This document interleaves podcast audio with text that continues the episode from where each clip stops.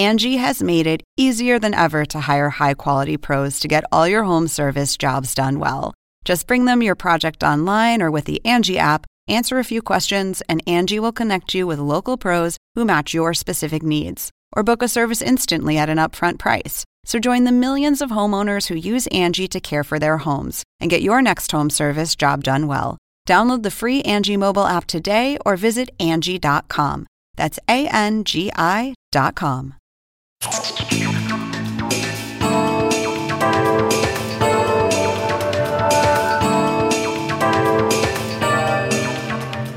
Hola, ¿qué tal? Soy Andrés Oppenheimer. Gracias por estar con nosotros. Hoy vamos a hablar de la pregunta que nos estamos haciendo todos. ¿Cómo será el 2021? ¿Van a llegar pronto las vacunas a todos nuestros países y se van a recuperar las economías de Estados Unidos, México, Argentina, Colombia, todos los demás países de la región? ¿Y cuáles van a ser las economías que más van a crecer este año? Le vamos a preguntar todo esto a un referente mundial en la materia, el director para América Latina del Fondo Monetario Internacional, el doctor Alejandro Werner.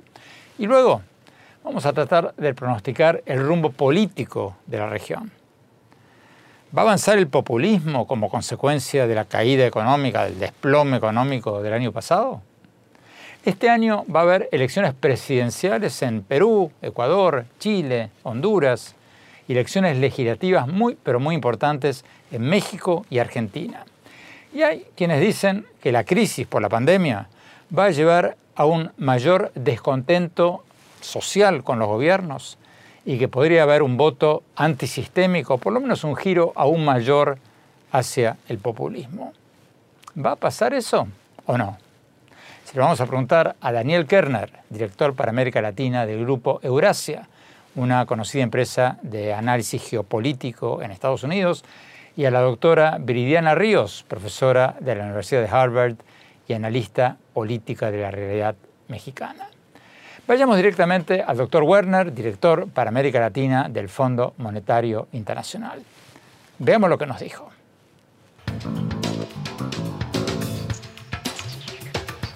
Doctor Werner, ustedes pronostican que después de esa caída terrible de, más del 8% de las economías en América Latina el año pasado, quizás la peor crisis desde hace más de 100 años, las economías de América Latina van a empezar a crecer a un promedio del 3.6% este año. Entonces acaba la pregunta, ¿cuán importante va a ser esta recuperación? ¿Vamos a salir del pozo en el 2021 o todavía no? Andrés, gracias por, la invitación a tu programa. Claramente es bueno que las economías de América Latina ya están exhibiendo cierto crecimiento en la segunda mitad del año pasado, o sea, ya exhibieron cierto crecimiento del nivel más bajo que alcanzaron, digamos, en el segundo trimestre del año 2020, pero eh, este crecimiento es menor al que estamos viendo en otras regiones del mundo. Por ejemplo, nada más para poner en perspectiva, esta recuperación del 3.6% que mencionabas se compara con una recuperación de 5.2% de la economía mundial que estamos anticipando para este año, 2021, y con una eh, recuperación en los mercados emergentes en 2021 de 6%. América Latina sigue exhibiendo eh, problemas que limitan esta recuperación. ¿Cuáles son los problemas que vemos? Por un lado, eh, economías que ya venían acarreando eh, problemas muy importantes en los últimos años, ni se hable de Venezuela, pero también Argentina, Ecuador, que todavía tienen que salir de estos problemas macrofinancieros. Una economía como la mexicana, la segunda más grande de América Latina, que, tiene, digamos, un impedimento importante en el proceso eh, de inversión, que también, por lo tanto, limita esta recuperación en América Latina. Y por último, yo te eh, agregaría, obviamente ya inicia el ciclo electoral eh, más intensivo en América Latina, con procesos electorales importantes en México, con procesos electorales importantes en Chile, en Ecuador, en Argentina, lo cual obviamente también genera incertidumbre a este proceso de recuperación económica. Veamos rápidamente a vuelo de pájaro país por país. ¿Cómo ven ustedes en el Fondo Monetario la economía de México en, este 2021? En el año, eh, en este año estamos viendo que la economía de México se va a recuperar. La tasa de recuperación, digamos, sigue siendo una tasa eh, mediocre, 3.5 después de haberse contraído. Nosotros anticipamos alrededor de 9% el año pasado. Entonces es ligeramente superior a un tercio de la caída del año pasado, la recuperación que vamos a estar viendo este año. Lo que estuvimos viendo en la recuperación que ya se venía dando es que fue una recuperación muy liderada por el sector exportador, pero la demanda interna ha estado todavía muy aletargada, aún comparándolo con otros países latinoamericanos. Entonces sigue siendo una recuperación meramente guiada, principalmente por factores externos. Argentina. Argentina, dada la, gran caída que tuvo en el año 2020, eh, estamos esperando una recuperación un poco más eh, importante, alrededor de un 4.9% de, de crecimiento dado, digamos, el gran bache económico de los últimos 36 meses en la República Argentina, obviamente suponiendo que eh, eh, se siguen poniendo en operación las políticas que llevarán a un programa que logre, digamos, este equilibrio entre apoyar la recuperación económica en el corto plazo, pero también sentar las bases para restablecer los, los equilibrios económicos y financieros que, digamos, la ausencia de ellos generaron los grandes problemas que vimos en los últimos 36 eh, eh, meses en Argentina. Entonces, en la medida que estos programas económicos de mediano plazo se vayan implementando, se vayan aprobando tanto por el Ejecutivo como por el Legislativo,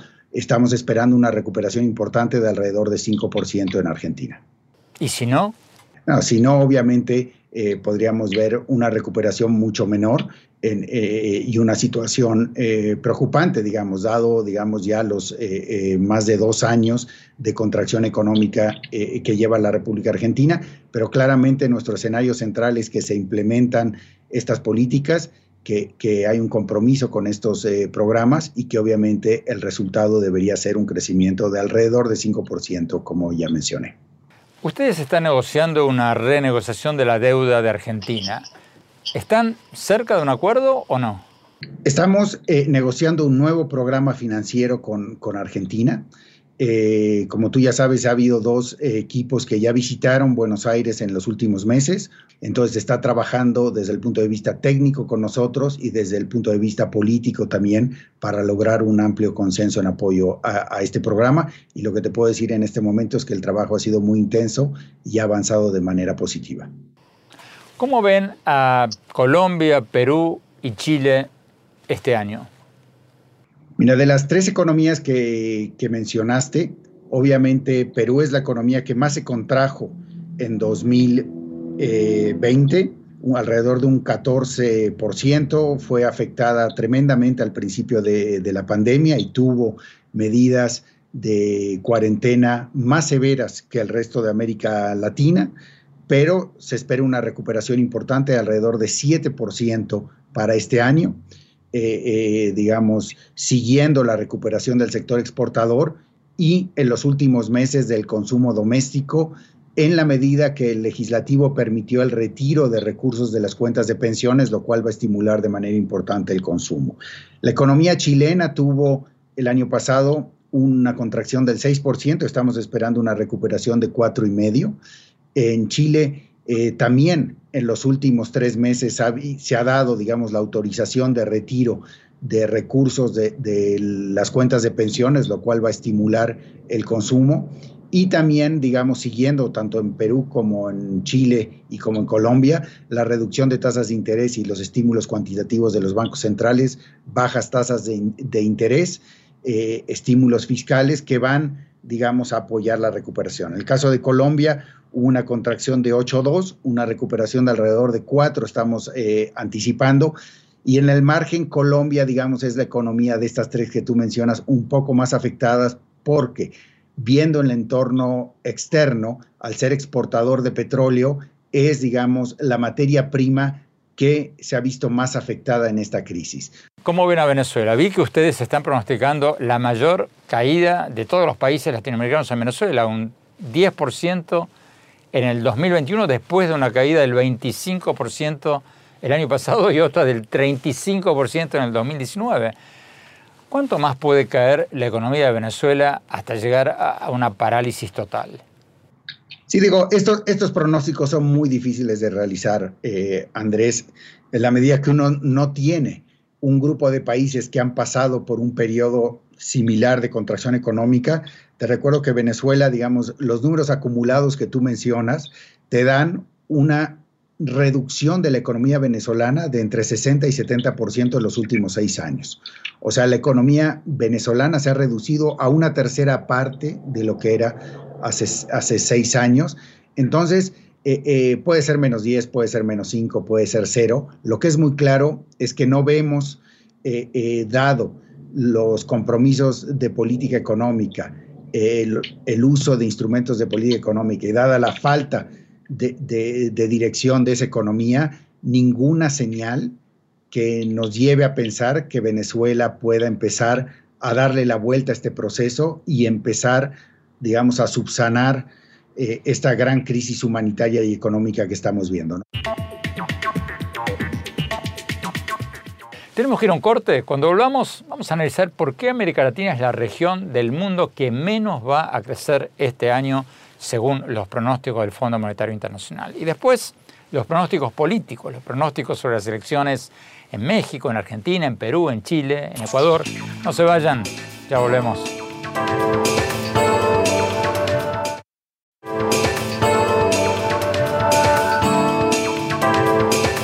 Gracias por seguir con nosotros en este programa sobre los pronósticos económicos y políticos para América Latina en este 2021.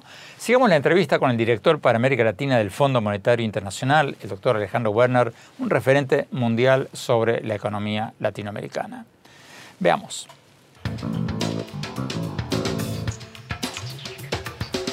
Doctor Werner, usted mencionaba al principio de esta entrevista que América Latina es la región del mundo que menos va a crecer este año, según los pronósticos de ustedes. ¿Por qué estamos creciendo menos que otros países del mundo emergente? ¿Qué estamos haciendo peor que los demás? Ok, yo te diría eh, tal vez tres razones para eso. La primera es que América Latina ya era la economía, que eh, digamos la región cuya economía crecía a una menor tasa dentro del grupo de economías emergentes, por múltiples razones. Falta de inversión, incertidumbre eh, macroeconómica, eh, también desde el punto de vista educativo, digamos, cuando lo comparamos con Europa del Este o con Asia, la calidad educativa es sustancialmente menor, distribución del ingreso eh, y muchas, muchas razones que hacen que América Latina sea una región de bajo crecimiento. Entonces, estamos regresando a una cierta normalidad en donde la posición relativa de América Latina no tiene por qué cambiar y va a seguir siendo una región de muy bajo crecimiento. En segundo lugar, eh, eh, al ser tan afectada por la pandemia, claramente las herencias negativas de la, pandemia la van a afectar más que a otras regiones. Por ejemplo, desde el punto de vista de, de la destrucción de capital físico y de capital humano por, digamos, el cierre, quiebras de empresas, etcétera, América Latina se va a ver en el margen más afectadas que otras economías, también por la falta de apoyos que, se puedan estar dando en América Latina versus otras eh, economías. Y finalmente yo te diría por eh, eh, la falta de, de programas económicos claros que también le permitan a América Latina reencauzar este crecimiento en un contexto de eh, eh, acoplamiento a la nueva economía mundial. Si tú ves, América Latina también es la región tal vez, eh, obviamente no cuando la comparamos con África, pero con las regiones de Europa del Este y de Asia, es una economía que está mucho menos enganchada al proceso de transformación tecnológica, de digitalización de la nueva economía, y en ese sentido claramente se va a ver afectada. Te digo que claramente hay algunas ventajas para América Latina, como es la reubicación de algunas cadenas eh, de valor en el sector manufacturero debido, digamos, a las tensiones geopolíticas y también a la preocupación de nuevas pandemias o de cambio climático, etcétera, que puede hacer que las eh, cadenas de valor en el sector manufacturero quieran estar más cerca de los centros de consumo y eso tendrá un efecto positivo sobre América Latina, pero creemos que este efecto no es lo suficientemente fuerte como para compensar, digamos, la falta de un modelo económico que en ausencia de un boom en los precios de las materias primas, eh, básicamente pueda generar un proceso de crecimiento agresivo. A, ver si lo entendí. Lo que usted dice es que la pandemia del coronavirus, con la pandemia, la economía mundial giró todavía más hacia todo lo que tiene que ver con Internet. La gente compra cada vez más en línea, trabaja cada vez más en línea, va al médico por telemedicina, etcétera, etcétera. Y en América Latina tenemos menos computadoras, menos conexión por Internet. ¿Eso es lo que nos está diciendo? Hemos invertido menos que otras regiones del mundo.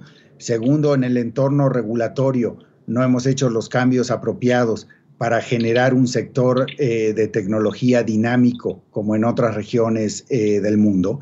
Y tercero, tampoco hemos, digamos, resuelto los problemas macroeconómicos tradicionales de estabilidad macroeconómica, de Estado de Derecho, etcétera, para que se den las grandes inversiones necesarias en estos sectores, para que podamos tener el crecimiento eh, de, de, la economía, digamos, orientado a estas eh, nuevas fuentes de crecimiento de la economía mundial.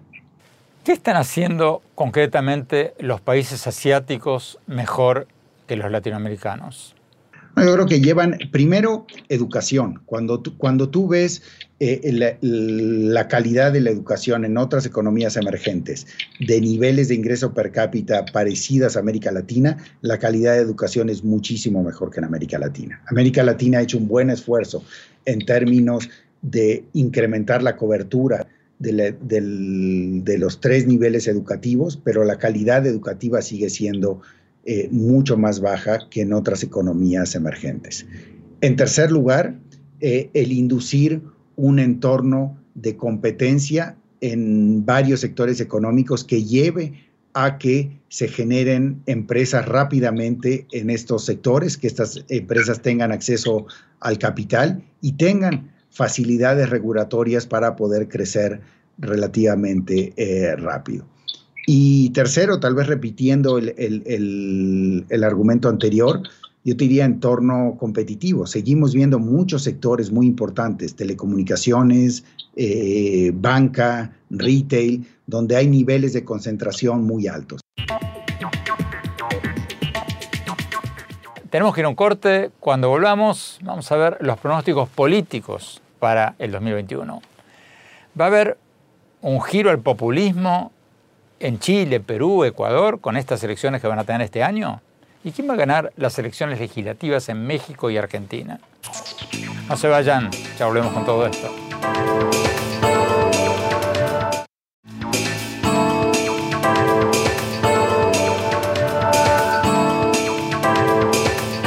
Gracias por seguir con nosotros en este programa sobre los pronósticos económicos y políticos para este 2021. Como les contaba al principio del programa, este año va a haber elecciones presidenciales en Chile, Perú y Ecuador, elecciones legislativas claves en México y Argentina. Le pedimos su pronóstico sobre varias de estas elecciones a Daniel Kerner, el director para América Latina del Grupo Eurasia, una conocida empresa de análisis geopolítico en Estados Unidos. Y también hablamos con la doctora Viridiana Ríos, profesora de la Universidad de Harvard y analista política especializada en México. Veamos lo que nos dijeron.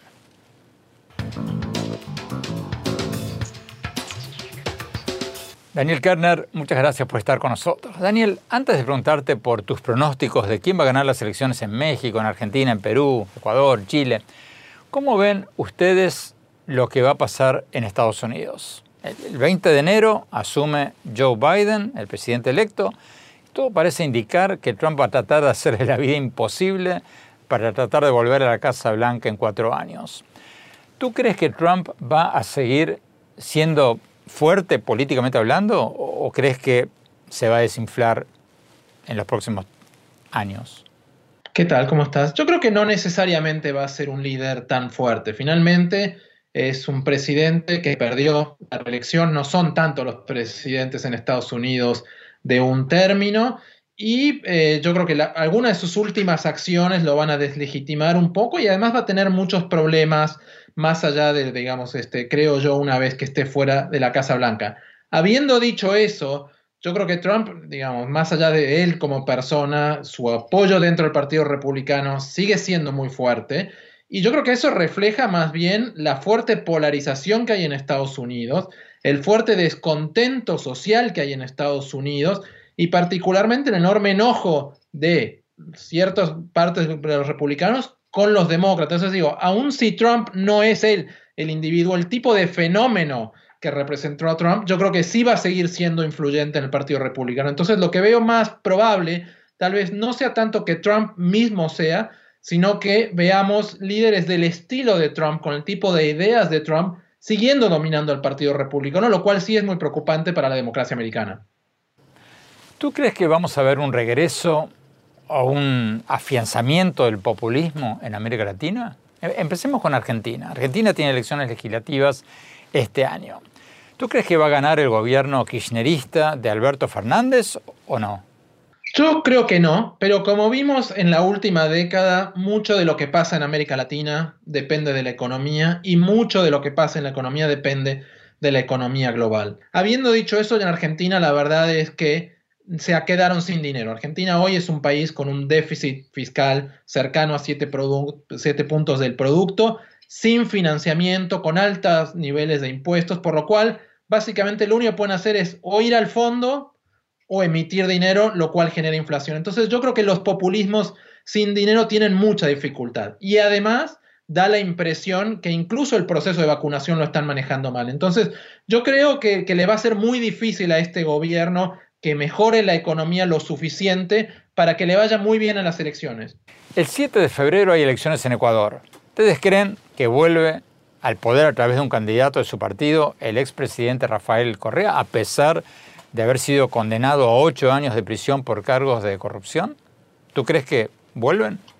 Yo creo que hoy es lo más probable. Vemos en las encuestas que hay muchos indecisos, que es un escenario muy incierto, pero lo cierto es que el descontento con el manejo particularmente de la economía de este gobierno es muy alto. Es muy parecido a lo que pasó en Argentina en 2019, cuando los analistas y el mercado pensaban que como Macri estaba haciendo las cosas bien, entonces iba a ganar. Pero finalmente también estaba en un acuerdo con el fondo que había sido muy eh, negativo desde el punto de vista del impacto económico sobre la gente. Y un poco, y aún más diría, eh, con Correa como Cristina, cuando él se fue del poder la economía no estaba tan mal. Podemos, por supuesto, decir que Correa generó muchas de las condiciones que llevaron a Ecuador a la actual crisis económica, pero yo creo que en la mente de los votantes em, la economía estaba mejor con Correa que ahora y yo creo que eso le va a dar un, empuje y si eso sucede va a ser difícil después como, como siga el proceso de reformas y ajuste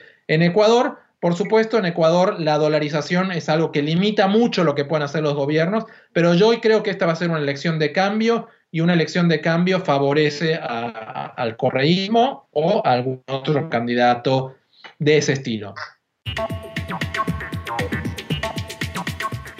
Tenemos que ir a un corte. Cuando volvamos, seguimos con los pronósticos políticos. Vamos a hablar de varias otras elecciones en América Latina. No se vayan, ya volvemos.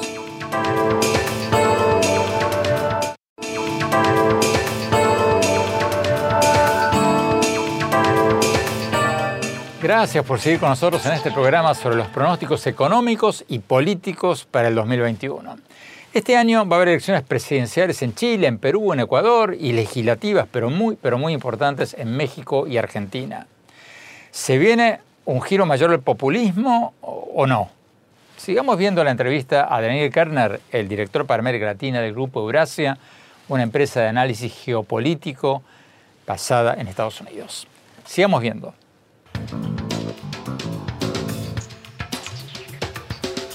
Daniel, el 11 de abril hay elecciones presidenciales en Perú y hay docenas de candidatos y una confusión enorme sobre quiénes son los que tienen más chances. ¿Ustedes ven un giro a la izquierda o al populismo en, en, Perú?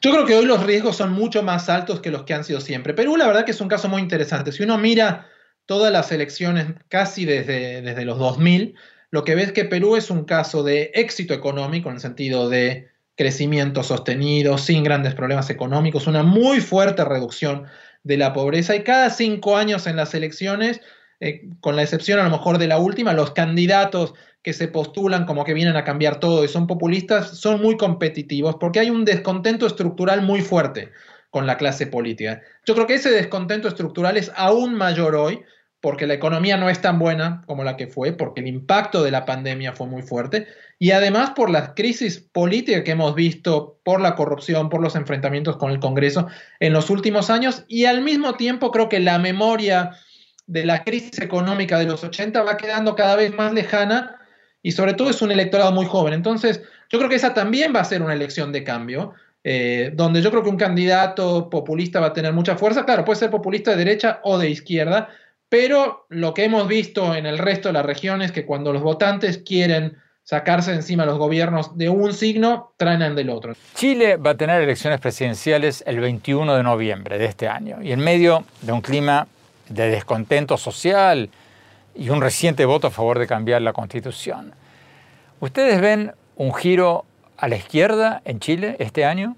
Un poco como en Perú, yo diría que hoy las posibilidades de algo parecido a eso en Chile son más altas. Finalmente, en Chile hemos visto un creciente descontento social eh, por dos motivos. Primero, por una demanda de, de, mayor presencia del Estado, de una reducción de la desigualdad, de mejora de oportunidades, y la incapacidad de la clase política para generar esas condiciones, yo creo que ha empezado a generar un enorme descontento con la clase política. Y eso lo vimos muy claro en las protestas del año pasado. Piñera tiene niveles de aprobación muy bajos.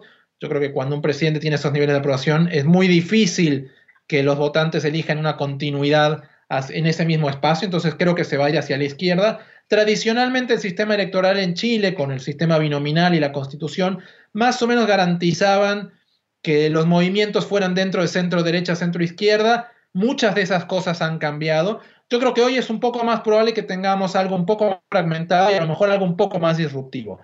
Entonces, por lo que estoy escuchando, ustedes están viendo o pronosticando un giro bastante pronunciado hacia la izquierda en América Latina. Yo creo que lo que estamos viendo más bien son vaivenes, ¿no? Y dado que vimos una especie de giro a la derecha en los años anteriores, yo creo que más bien la región está un poco atrapada todavía en los efectos del ciclo de, crecimiento muy fuerte de los primeros 2000, sin reformas que hayan generado condiciones de crecimiento altas, con clases medias muy enojadas y gobiernos sin recursos que no tienen capacidad para satisfacer la demanda. Entonces yo creo que los votantes traen a la izquierda y, en un contexto de recursos de izquierda no va a poder redistribuir, después traerán la derecha y probablemente estemos en estos vaivenes por bastante tiempo. Tenemos que ir a un corte. Cuando volvamos, vamos a hablar sobre las elecciones legislativas en México este año. Y después, mi opinión sobre las tendencias económicas y políticas que se vienen en la región. No se vayan, ya volvemos.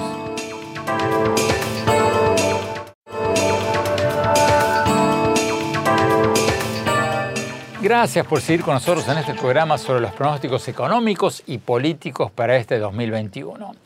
Hablamos con la doctora Viridiana Ríos, profesora de la Universidad de Harvard y analista política. Veamos lo que nos dijo.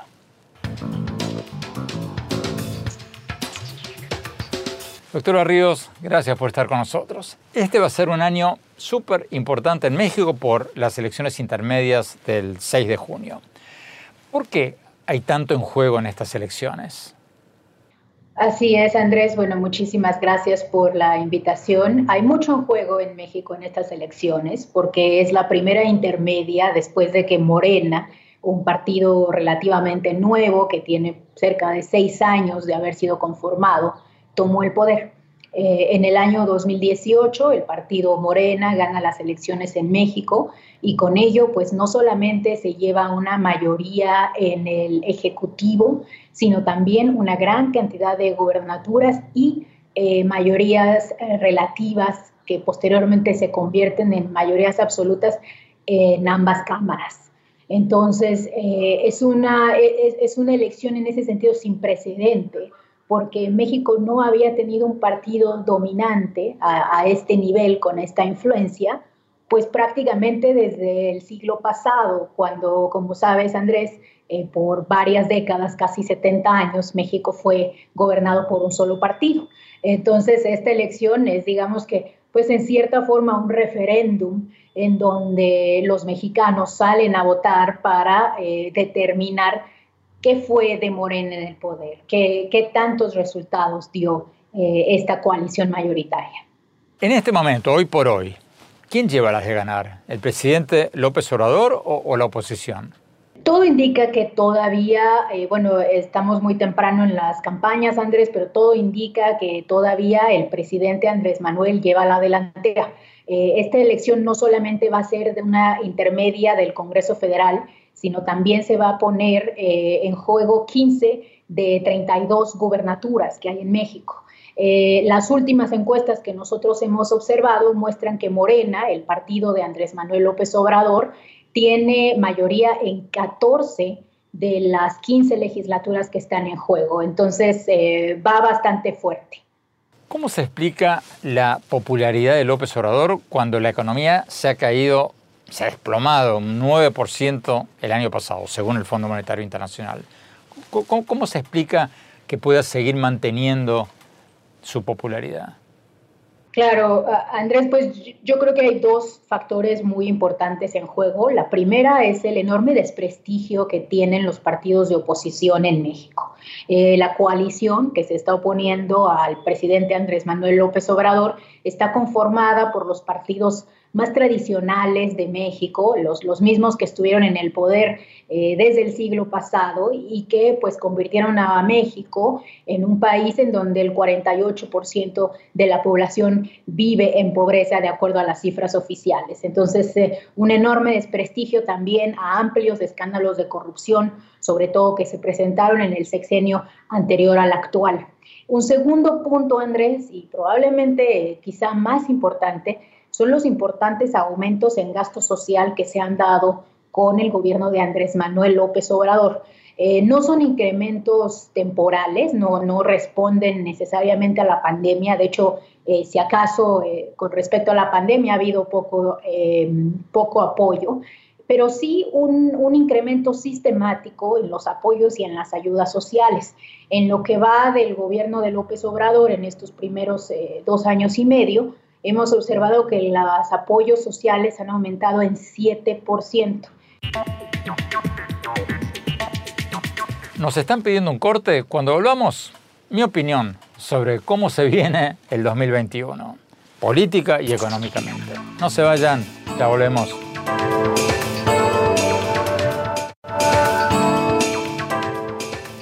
Gracias por seguir con nosotros en este programa sobre los pronósticos económicos y políticos para este 2021.